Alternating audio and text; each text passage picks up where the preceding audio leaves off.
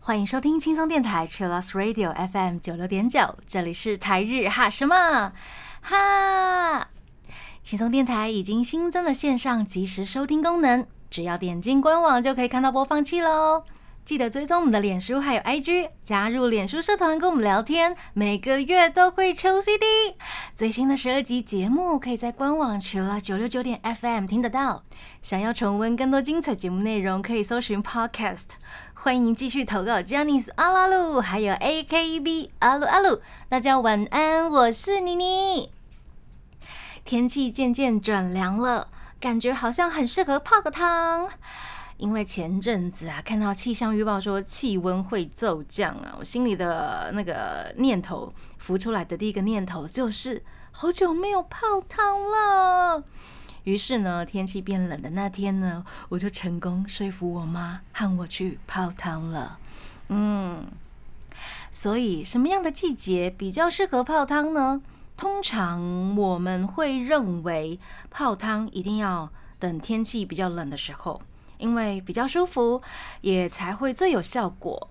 但是呢，因为台湾拥有非常优质的岛国环境，其实一年四季都有很多地方可以泡汤，而且温泉的种类非常的多，不管是冷汤啊，或者是温泉啊、热泉，任君挑选。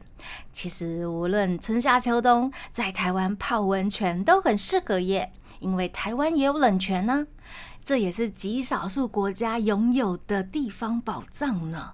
啊，台湾境内除了最知名的苏澳冷泉之外呢，其实还有十几处的冷泉宝藏耶，很多。那我们先来聊一下，一年四季在台湾泡温泉会有什么样的好处吧。嗯，如果是春天、夏天来泡汤的话，可以透过适合的水温来加强自己身体的新陈代谢，减少心血管的负担。因为夏天通常我们都会喜欢比较冰冰凉凉的东西，因此呢。嗯，我们体内的热气可能无法顺利的排出，所以在夏天泡汤的话，可以帮助我们打开毛细孔，透过排汗，可以顺利的将体内的一些废弃物排出体外。而且天然的温泉水，因为嗯，其中包含的内含的矿物质可能不同，所以功效也不太一样。像是台湾比较经典的白黄温泉的泉水，就可以让肌肤变得柔顺柔软，就会变得很漂亮、很美人这样子。那如果本身体质比较燥热的话，其实我们可以就选择去泡泡冷泉呢，这是夏天泡汤的好处。那秋冬泡汤的好处有哪些呢？因为这个季节真的是泡汤的旺季。因为冷热温差的关系，会比较建议在泡温泉之前呢，可以先冲洗一些温水，再进入温泉里或者是很热的热泉里，希望是温度不要太高了这样子。那如果是大众浴池的话呢，也请先沐浴之后再进入澡堂，请让身体呢适应温度之后，才可以避免因为天气冷导致身体温差的不适应。嗯。在泡完之后呢，也建议要及时的擦干身体，避免自己着凉。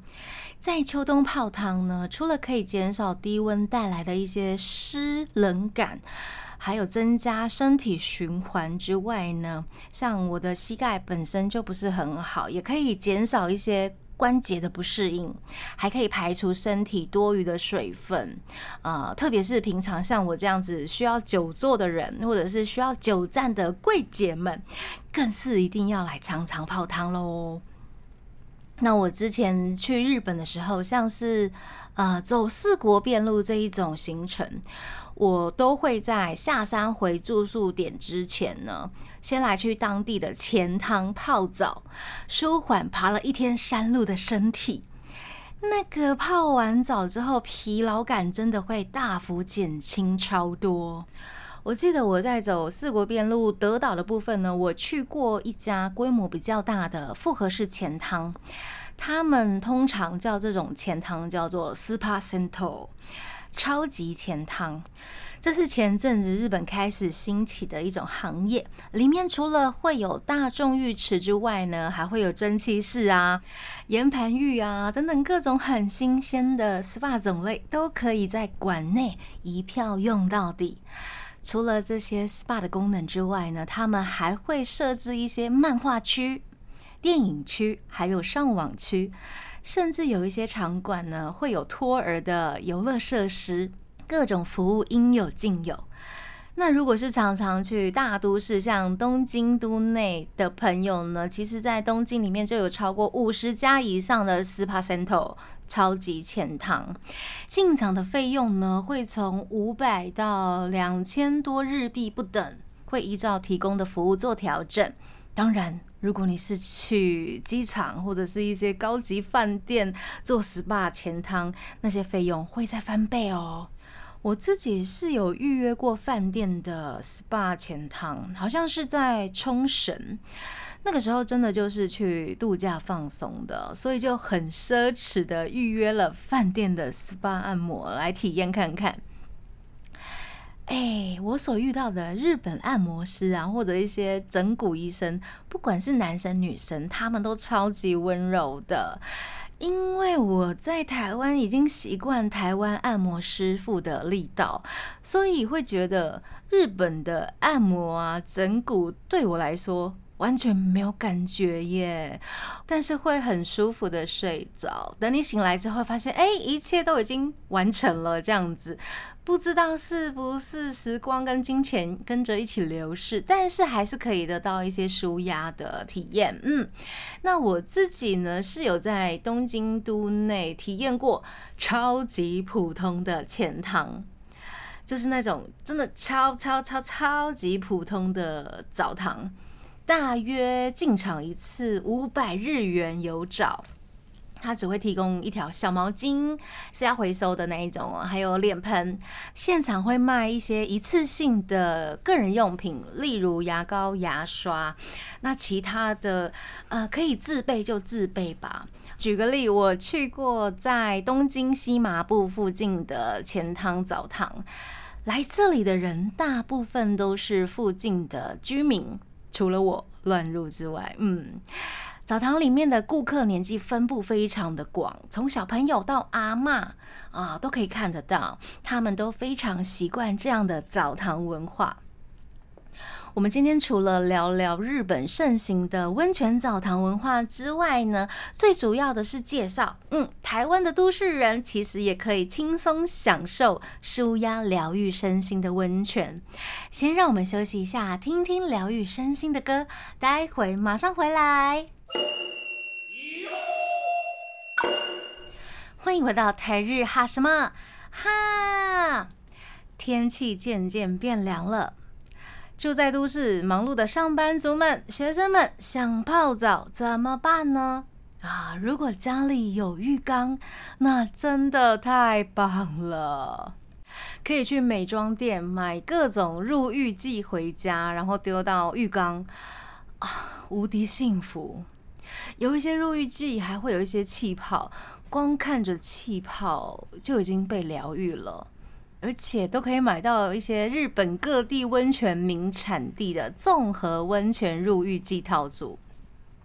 今天想去草津，就放草津温泉的入浴剂；明天想去厚道，那就放厚道温泉的入浴剂。随心所欲感受当地的温泉的香气。那至于功效的部分，大家就真的别太在意了。我想心理作用应该会是最大的触媒吧。因为我本人也像很多朋友一样，长期离开家乡，在外头租屋，并不是每一次住的地方都会有浴缸。就像我现在住的地方就没有浴缸，所以这样的简单的幸福，其实就离我有一点稍微远了一些。而且也好几年了，尤其是在疫情开始之后，连去日本泡汤的机会都泡汤了，很感叹。但是不要紧哦，其实身在台湾的我们。真的超幸福的啦！想象一下，一些日本温泉达人或者是爱好者，他们要跑遍每年日本前十名的冠军温泉，可能要花很多车程时间跟金钱。还有一些温泉区可能会在深山，需要爬点山路，或者是多转一些车。但是想想哦，光是台湾小小的台湾，其实就遍布了许多很棒的温泉区，算是密度极高的一个国家呢。那因为妮妮现在就是住在台北市，而且没有车当自己的交通工具，平常靠的就是公车啊、捷运啊、计程车、Uber 啊。生活条件和妮妮差不多，然后住在台北辛苦打拼工作的朋友，该怎么用最少的车程、时间跟金钱获取最疗愈的温泉半日游呢？今天非常想推荐大家的，就是我们最熟悉但又是最陌生的新北投温泉。如果是从台北火车站出发的话呢，只要搭乘前往淡水的红线，一路到北投站下车，看你是要从光明路的路头步行到光明路的路尾，还是直接再转乘新北投捷运线再下车。如果是搭乘公车的话，就可以搭五零八或者是六一二路公车到沙帽桥站下车。以上这些方式呢，都可以帮助我们快速的在半个小时到一个小时之内，从市中心抵达新北投的温泉圣地。新北投除了有温泉、热泉。其实也可以泡到冷泉哦，会依照每一家温泉的源头不同，分别提供不同的矿泉。那新北投大致可以分成三大种类的矿泉，各家温泉业者呢也会提供汤屋，还有大众浴池，也就是公共澡堂啦，让大家来使用。有一些温泉业者或者是饭店啊，现场他们还会提供一些水疗区啊，蒸汽室。烤箱、室内外的温泉池、SPA 的水疗，或者是气泡的按摩椅，还可以自由选择汤池。例如有一些可能是药浴啊什么之类的，一些温度设备啊，就有点像日本的 SPA Center 一样。泡完汤之后呢，其实也可以预约一些北投特色的酒家菜啊，或者是享受一顿日式的膳食套餐。每一家饭店或者是业者的收费跟提供的服务，嗯，都不太一样。但是台北人真的只需要花大约一个小时的车程，就可以疗愈一整天辛苦工作的自己了。那我们先稍微介绍一下北投温泉的全职。北投温泉位在大屯山系下，热泉所在的位置不同，因此。拥有不同的泉质，还有色泽。泉质大约有白黄、青黄、铁黄三种。白黄呢，呃，在北投地区的温泉大多都是白黄泉哦。那它的水色是偏乳白的，也有牛奶汤还有美人汤的美称。拥有丰富的矿物质，散发着淡淡的硫磺味，属于弱酸性的泉质。第二种是青黄啊，只有在日本秋田县还有台湾北投地区才有的哟，是一种天然的涌泉，那水色呈半透明的黄白色。青黄含有珍贵的微量元素镭，因此流经的河床岩雷氧化呈现为青绿色。那源头的酸碱值大约是 pH 一到二。第三种是铁黄，它含有铁质的沉淀物，所以水色呢会呈淡红褐色，所以被称为铁黄，是一种中性的碳酸泉。那以上就是北投温泉大致的三种矿泉分类。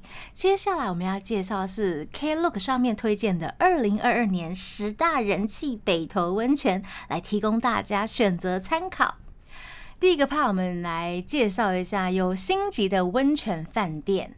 第一家是北投春天酒店，它引流号称帝王泉的白黄温泉，然后他们是日式风格的细致服务，CP 值非常的高。除了有个人汤屋，还有九种的 SPA 功能，露天风吕，而且可以享用捷运站免费接驳。第二家是北投大地酒店，它是全台十大温泉酒店哦。它有独立的汤屋，而且非常的宽敞，设备也非常的齐全，可以在酒店里面享用下午茶或者是晚餐，是值回票价的五星级享受。第三家是日盛生加贺屋，它是一家正宗日式温泉旅馆。全馆采用日本建筑的雕琢，然后独立的泡汤空间，还有很细致的服务。除了泡汤之外呢，也可以享用顶级的下午茶或者是午餐晚餐，让大家可以不用出国就一秒到达日本度假。对，这就是日盛生加贺屋。第四家是亚太饭店。在这个饭店里面呢，也可以享受传统日式风情的白矿温泉，就是我们刚刚提到的养颜美容的白黄温泉。泡完汤之后，也可以喝茶，享受品味一下日式禅风的优雅。以上就是四家非常经典、人气的温泉酒店啊！我带妈妈体验的是日盛生嘉禾屋的一日游双人套票。它内容包括了独立的汤屋，还有两人份的日式精致膳食，原价含税五千五百八十元台币。日盛生嘉禾屋旁边呢，所在地就是北投温泉业的始祖之一的天狗庵。那另外我也想推荐北投大地酒店，因为里面有一座超美的图书馆 lobby，很适合喜欢日式图书馆的文青去体验。嗯。接下来要推荐的是高 CP 值平价的汤屋，第一间它叫做水美温泉会馆，它从新北投捷运站步行只要三分钟，马上就可以享受牛奶汤泉，而且五百块就可以享受里面的设备哦，包括冷热的双汤池、烤箱，还有 SPA。第二家是南风天悦泉温泉会馆。CP 值也是非常高的哦。它里面的独立汤屋呢，采落地窗搭配木质的设计，里面打造了绿意宽阔，但是又很隐秘的空间。从新北投捷运站步行大约只要三分钟，而且一人只要五百二十元就可以享受温泉了。第三家叫做享温泉，是近年来全新开幕的温泉旅馆，里面有现代的装潢。好像有一些限时买三送一的优惠，嗯，请大家稍微搜寻一下哟。好，第四家是凤凰阁温泉会馆，它是北投里面最高 CP 值的泡汤温泉会馆，两个小时的日式汤屋只要一千零六十二元，而且有免费的捷运接送。第四家是嘉宾阁温泉会馆，这个会馆里面的设备啊、装潢都还蛮新的。有大片的窗景，是一家非常平价的汤屋，双人汤屋还免费送下午茶点心，吃到饱。第五家叫做会员温泉会馆，这个会馆里面呢，采用巴厘岛风格的汤屋设计。如果你想要远离尘嚣，就来这里吧；想要度假，就来这里吧。而且只要四百九十九元就可以享受泡汤了。另外呢？妮妮想要推荐一下有百年历史的龙奶汤啊，这个汤屋里面呢，它的全职就是比较少见的青黄泉，pH 值酸度稍微比较高一点点，比较有刺激性，主要是在活络筋骨，促进新陈代谢。然后它的泉源是来自北投的地热谷。嗯，在奶龙汤里面呢，它有大众浴池，也有双人的汤屋，也有家庭的汤屋。一个人每小时的费用大约四百块台币不等。另外，龙奶汤呢也有设置泡脚的足汤区，四十分钟只要一百二十元。而且还可以一边泡脚一边享用龙轩坊的小食餐点。在龙奶汤的庭院里面，也可以看到纪念皇太子亲临北投树立的皇太子殿下御度社纪念碑。这个纪念碑呢，是在纪念大正时期十二年的时候，裕仁皇太子他代替大正天皇来台巡幸。在他巡台，然后这个行程当中呢，他去参观了草山，还有北投温泉之后所设下的纪念石碑。以上，这就是从新北投捷运站下车可以步行到达的一些温泉设施。另外一处的北投呢，呃，就是另一边的行义路一带，也有很多超棒的温泉设施。希望有机会呢，也可以向大家介绍。那现在在 Klook 的网站上面有举办一个全台温泉大赏的活动，它里面有一些泡汤的优惠哦，最高可以折抵三百块台币。大家其实可以多多利用一下各大旅游票券的网站的一些折扣活动，来进行全家啊，或者是姐妹淘们、情侣都很适合的半日温泉舒压之旅。好，这里呢，我们就先稍微休息一下，待会回来。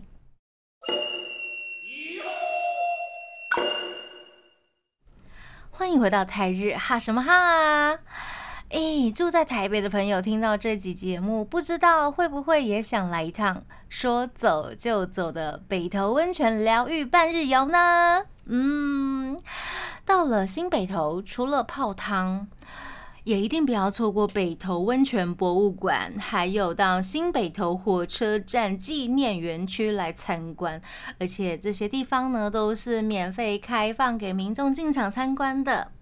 泡汤之前呢，可以来这一带的公园走走。公共的温泉区呢，整理的也非常的完善干净，推荐大家可以先来这里散散步。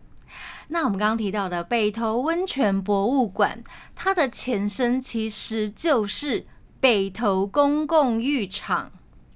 嗨，这个是日治时期啊，台北厅长，他叫做。景村大吉他下令建造的，另外由总督府建筑设计师森山松之助他所建造的，是在一九一三年，大约是大正二年的六月十七号完工，是一座河阳折中风格的双层建筑物，也是当时东亚最大的温泉公共浴场哦。一楼的地方浴池是砖造的，二楼的休息区是木造的。那入口处是位在二楼，我们现在的入场地呢也是二楼。当时的北投公共浴场呢，是仿照日本静冈县伊豆山温泉浴场所建造的。二楼的休息区有凉亭啊、换鞋的玄关，还有提供游客泡汤后乘凉的榻榻米大厅。大厅旁边就有一个突出的平台，他们叫做望楼，在这边可以欣赏北投的美景。在室内外也会贩售一些餐点跟饮料，有时候也会安排一些艺文的演出，像是我们刚刚聊到大正十二年，日本皇太子裕仁到台湾茶室的时候呢，也曾经来这边考察过。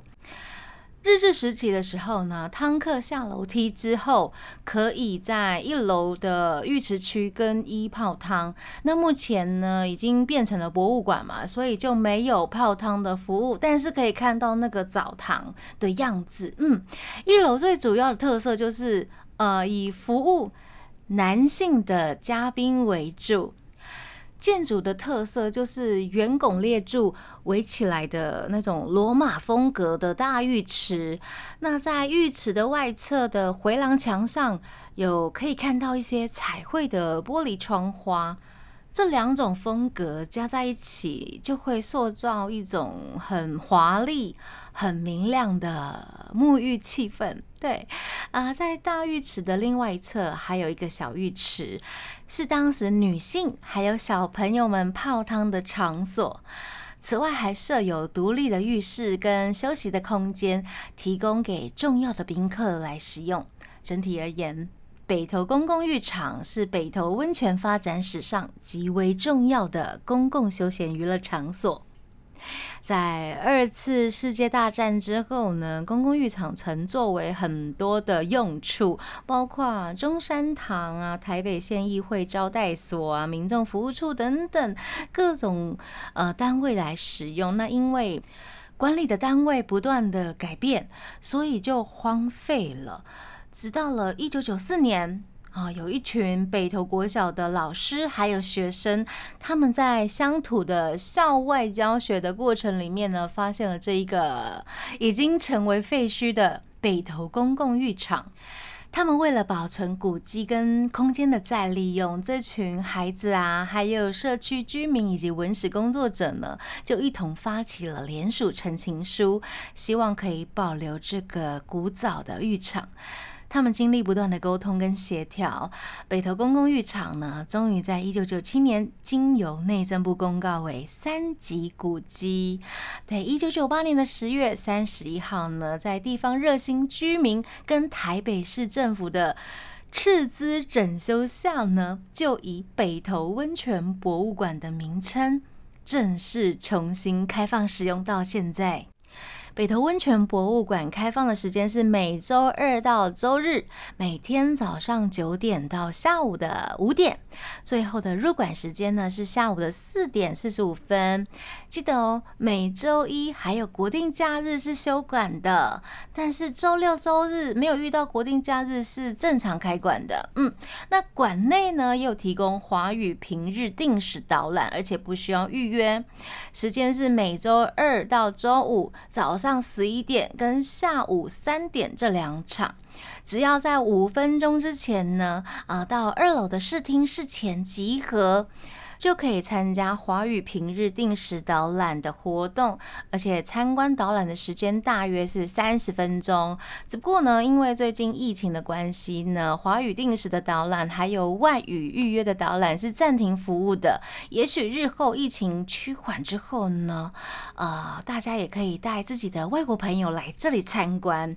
嗨，那温泉博物馆每期都会更换不同的主题展览，最近展出的是。北投印象再相遇，像我的妈妈在四十年前啊就有来过新北投，她来找亲戚，也在这边住上一段时间。在带她回新北投重温当时的回忆之外呢，也可以顺便让妈妈了解这几十年间啊北投温泉区的改变。在这个博物馆里面，可以看到完整的北投温泉发展史。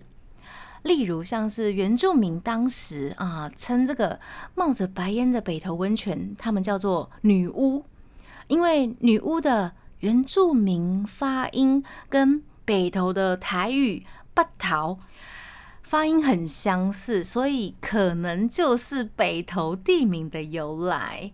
或者是在这个博物馆里面呢，可以看到日本人如何帮助北投开发更繁荣的温泉旅游业。啊，还有附加的一些娱乐产业，例如纳卡西呀、电影等等的历史，都有写在北投温泉发展史里面。在馆内呢，也有打造当时浴场的模样，供大家来做互动式的体验。像是一开始北投泡汤的温泉方式，几乎都是在野外，然后大家自己围成一个区域就开始泡起来了。所以那个时候就会产生在户外可以看到很多 裸男。裸女的现象，不过后来政府也有下令禁止这样子的现象产生。那在馆内呢，也有设置了影像设备，让参观的民众来体验当时北投户外泡汤的乐趣。在北投温泉博物馆里面，也可以看到许多温泉跟钱汤的仪式文化。例如，我们在泡汤的时候，为什么都要放上一条湿毛巾在头上呢？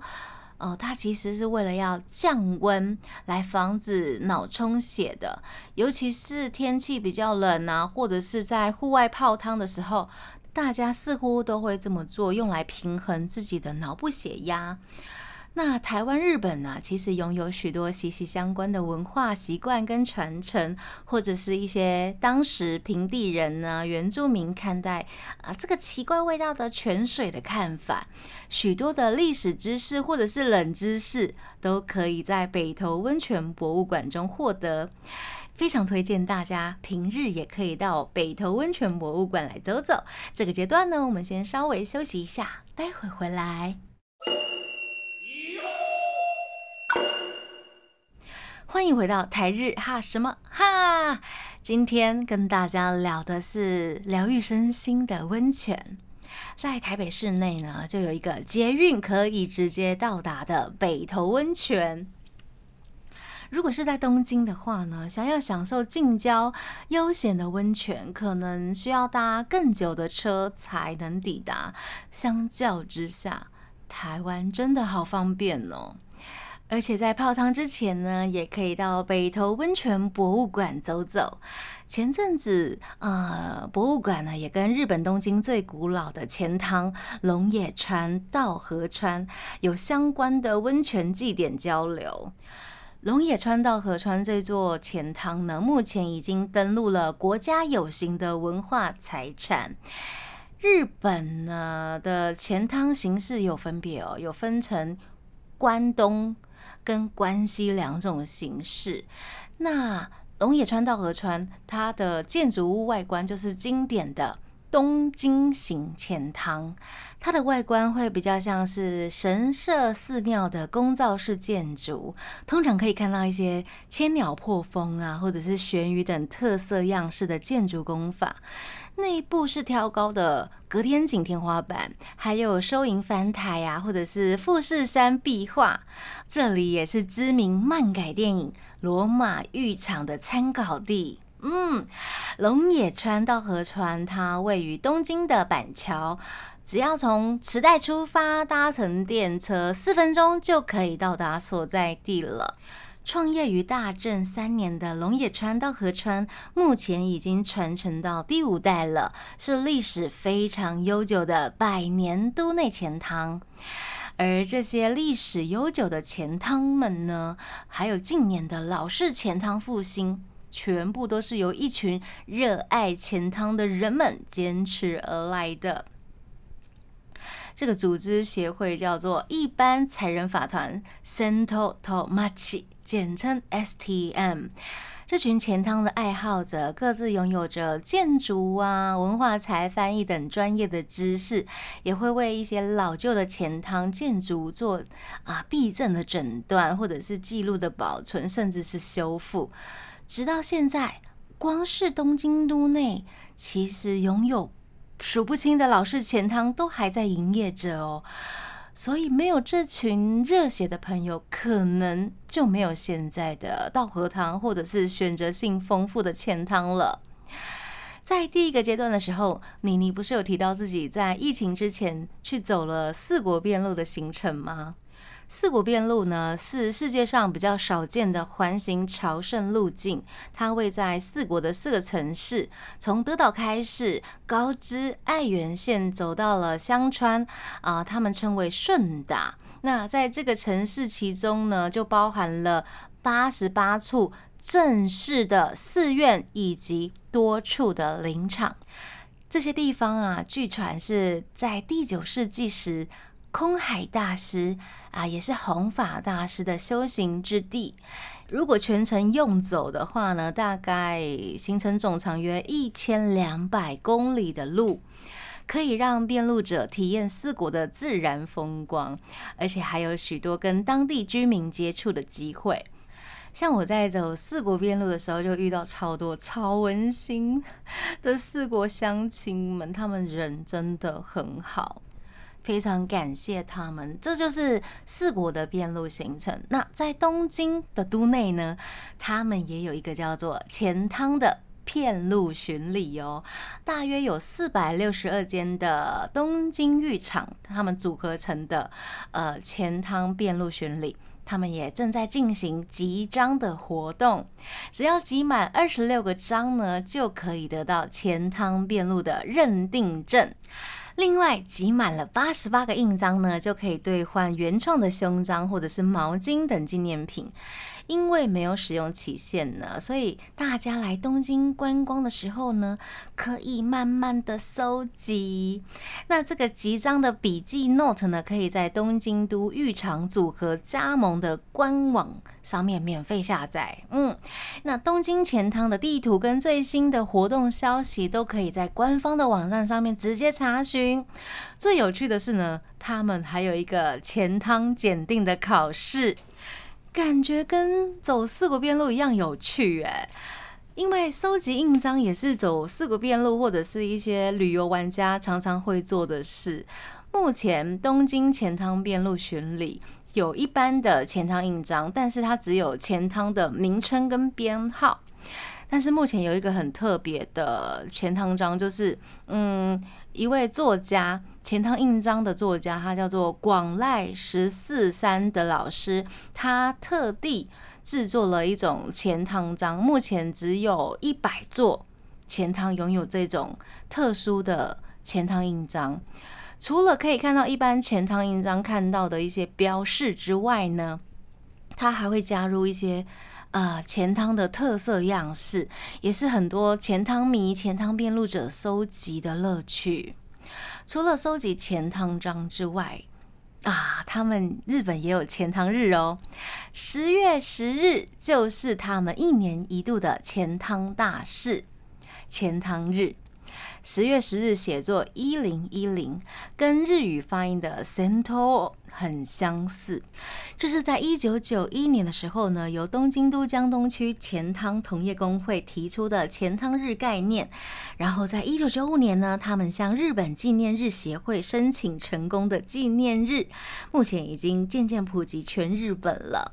今年七月呢，东京钱汤工会呢开始策划全新的尝试，在许多的地点。赠送免费的钱汤券给大家，为的就是让大家可以借此机会开启钱汤的体验。除了以上提到了这些钱汤玩法呢，日本他们自己也有钱汤吉祥物哦。它长得很像最近流行的嘎恰嘎恰，然后它叫做 Upokun。外形真的很可爱，有发行周边商品，也是钱汤爱好者搜集的周边之一。嗨，今天非常开心，可以跟大家分享新北投温泉，还有日本钱汤遍路的资讯。希望在休假或者是去日本旅行的时候，都可以列入大家的参考行程。当然，我们也可以推荐给身边的亲友们，或者是准备来台湾旅行的外国朋友。那在这边要跟大家说晚安喽，我是妮妮，我们下次见喽，真的。